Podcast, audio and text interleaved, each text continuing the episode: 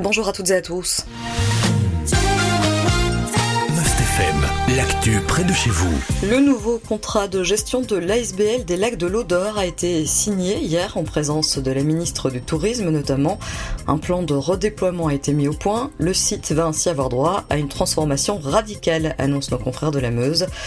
Pour rappel, dans les années 70, le site a été créé pour assurer l'étiage de la Sambre, mais aussi pour produire de l'électricité.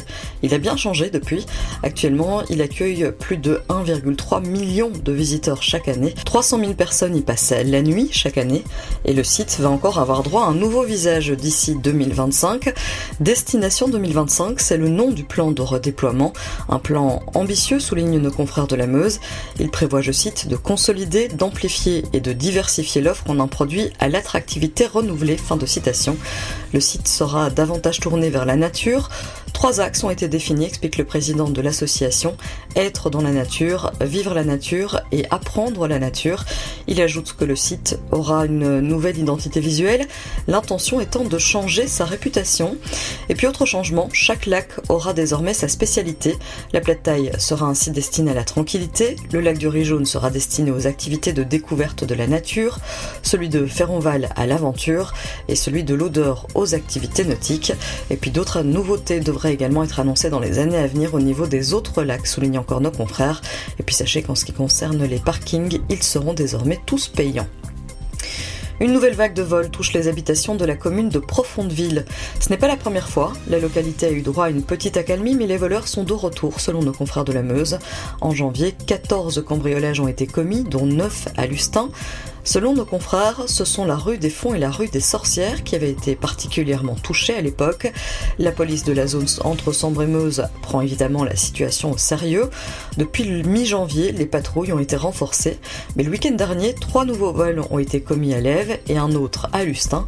Ce sont les bijoux et l'argent qui intéressent les voleurs.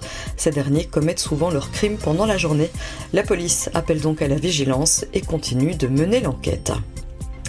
À Gemep-sur-Sambre, une nouvelle crèche va voir le jour. Elle comptera 28 places. Cette crèche va être installée sur le site d'une ancienne école. Elle se trouve derrière l'administration communale.